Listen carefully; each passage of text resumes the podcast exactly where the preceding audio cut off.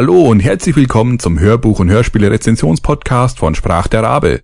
Ich bin der Papa Rabe und ich freue mich sehr, dass ihr eingeschaltet habt. Und nun viel Spaß!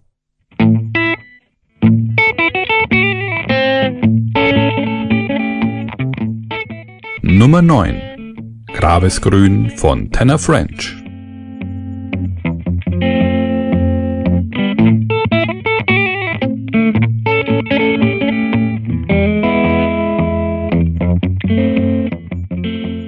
Vorab möchte ich mich bei hördeutsch.de bedanken, die mir dieses Hörbuch als Rezensionsexemplar zur Verfügung gestellt haben.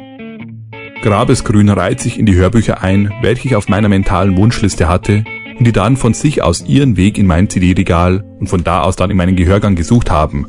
Vor etwa zwei Wochen bin ich das erste Mal über dieses Hörspiel gestolpert und ich wurde neugierig.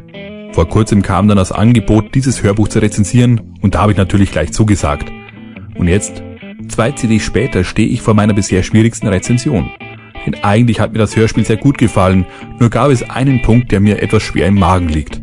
Da dies aber ein Teil vom Schluss ist, kann ich natürlich nicht allzu viel darüber sagen, ohne damit zu viel von der Geschichte vorwegzunehmen. Aber am besten, ich fange von vorne an.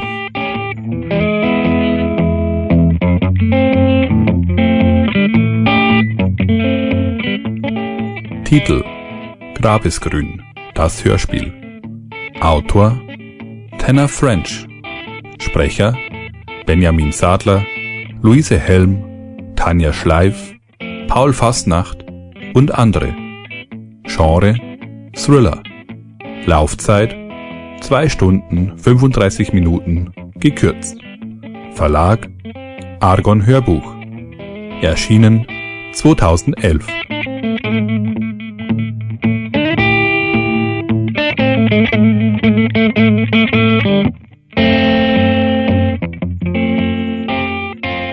Zur Story. Rob Ryan und Casey Maddox, Ermittler der Dubliner Mordkommission, werden zu einem Leichenfundort gerufen. Ein junges Mädchen wurde in einer Ausgrabungsstätte auf einem alten Opferaltar im Wald aufgebahrt. Wiegt ein solcher Fall an und für sich schon schwer auf den Schultern aller Beteiligten, so ist es für Rob Ryan noch schlimmer.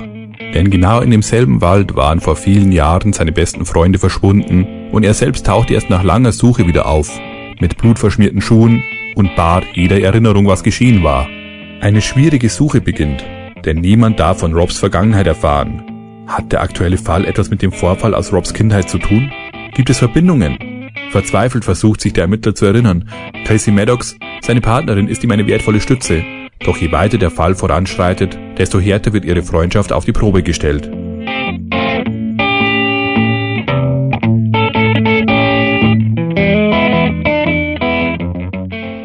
Sprecher. Die Sprecher sind fast alle hauptsächlich als Schauspieler bekannt.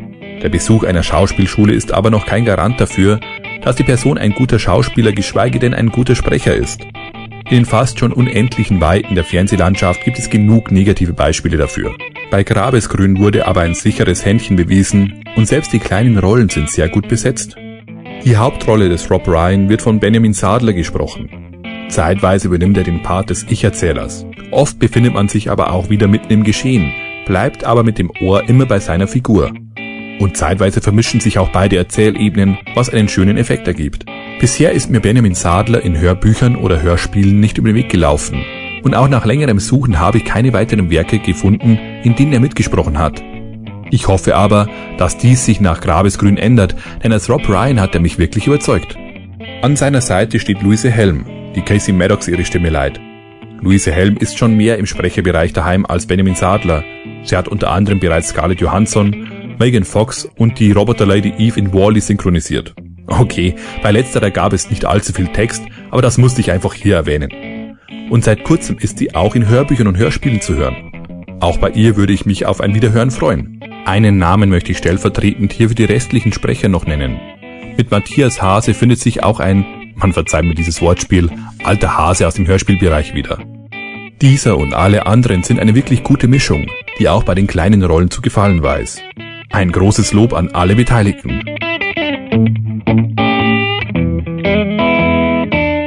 Fazit.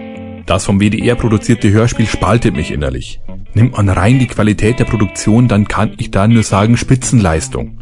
Die Sprecher sind alle sehr gut und die Atmosphäre wird toll rübergebracht. Ein wirklich gelungenes Hörspiel. Jetzt kommt aber noch die Geschichte hinzu und damit die Romanvorlage. Dabei handelt es sich um das gleichnamige Werk von Tanner French. Ihr Erstlingswerk. Ich habe den Roman zwar nicht gelesen, doch meine bisherigen Nachforschungen haben ergeben, dass der Knackpunkt, den ich mit dem Hörspiel habe, auch dort vorhanden und somit keine durch das Umschreiben aufs Hörspiel entstandene Sache ist. Ich möchte an dieser Stelle gar nicht allzu viel verraten. Vielleicht so viel. Grundsätzlich hat mir die Geschichte wirklich sehr gut gefallen. Nur wurde ein Plotstrang etabliert, der in meinen Augen nicht angemessen zu Ende geführt wurde. Ich hatte dabei das Gefühl von einem sehr harten Cliffhanger, doch mittlerweile sind bereits drei weitere Bücher der Autorin erschienen, sogar mit bereits bekannten Figuren, doch wurde diese Storyline in keinster Weise fortgeführt. Wäre dieser rote Faden nicht derart präsent, dann würde ich da auch nicht so lange dran herumlamentieren. Denn es muss wirklich nicht alles ins kleinste Detail erklärt und vor dem Zuhörer ausgebreitet werden. Wenn man etwas aber schon derart ins Rampenlicht zehrt, dann sollte am Ende wenigstens ein bisschen was mit der Aussicht auf mehr folgen. Aber genug gejammert. Allein der Umstand, dass ich eine Rezension dazu einspreche, zeigt, dass es mir trotzdem sehr gut gefallen hat. Die Erzählung ist angenehm ruhig und trotzdem dicht. Die Charaktere werden interessant gezeichnet. Was mir auch sehr gut gefallen hat, war, dass auf übertriebene Gewaltdarstellung verzichtet wurde.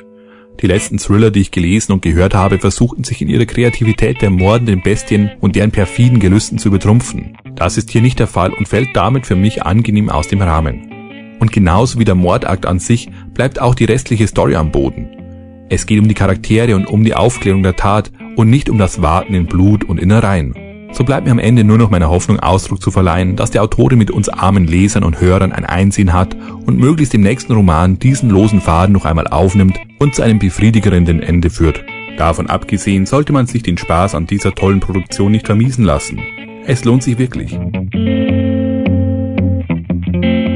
Es folgt eine kleine Hörprobe mit freundlicher Genehmigung des Argon Hörbuchverlags.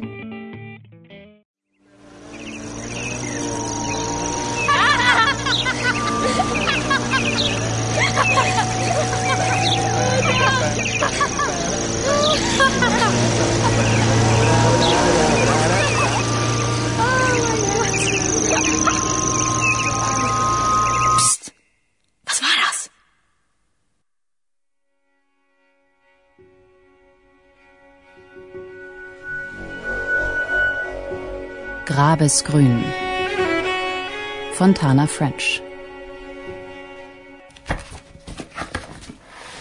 Am Nachmittag des 14. August 1984 spielten in Knocknarea bei Dublin drei zwölfjährige Kinder, Jamie Rowan, Adam Robert Ryan und Peter Savage auf der Straße, wo sie wohnten. Es war ein heißer, sonniger Tag. Viele Nachbarn waren in ihren Gärten und die Kinder wurden von zahlreichen Zeugen gesehen, wie sie auf der Mauer balancierten, die die Siedlung vom Wald trennte. Die ersten Glockenblumen im Frühling. Gegen 15 Uhr ließen die drei Kinder ihre Fahrräder im Vorgarten der Familie Savage zurück. Mom, wir gehen im Wald spielen! Sei um halb sieben zum Abendessen zu Hause.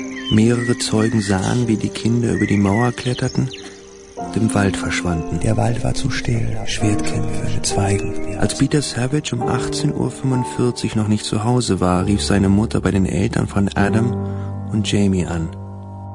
Ist Peter vielleicht bei euch? Nach dem Abendessen gingen Mr. Joseph Savage und Mr. John Ryan, Adams Vater, in den Wald und riefen nach den Kindern. Als es gegen 20.30 Uhr anfing zu dämmern, machten sich die Eltern langsam Sorgen. Angela Savage aus Knocknarea. Mein Sohn Peter ist mit zwei Freunden verschwunden. Um 22.20 Uhr entdeckte ein Polizist im Lichtkegel seiner Taschenlampe Adam Ryan. Er stand mitten im Wald an einer großen Eiche, Rücken und Hände fest an den Stamm gepresst. Seine Fingernägel waren in der Rinde abgebrochen. Anscheinend hatte er schon eine Weile dort gestanden, aber nicht auf die Rufe der Suchenden reagiert. Die Hundestaffel wurde alarmiert. Sie verfolgte die Spur der vermissten Kinder bis zu einer Stelle nicht weit von dem Baum, wo Adam Ryan gefunden wurde. Dort verloren die Hunde die Witterung.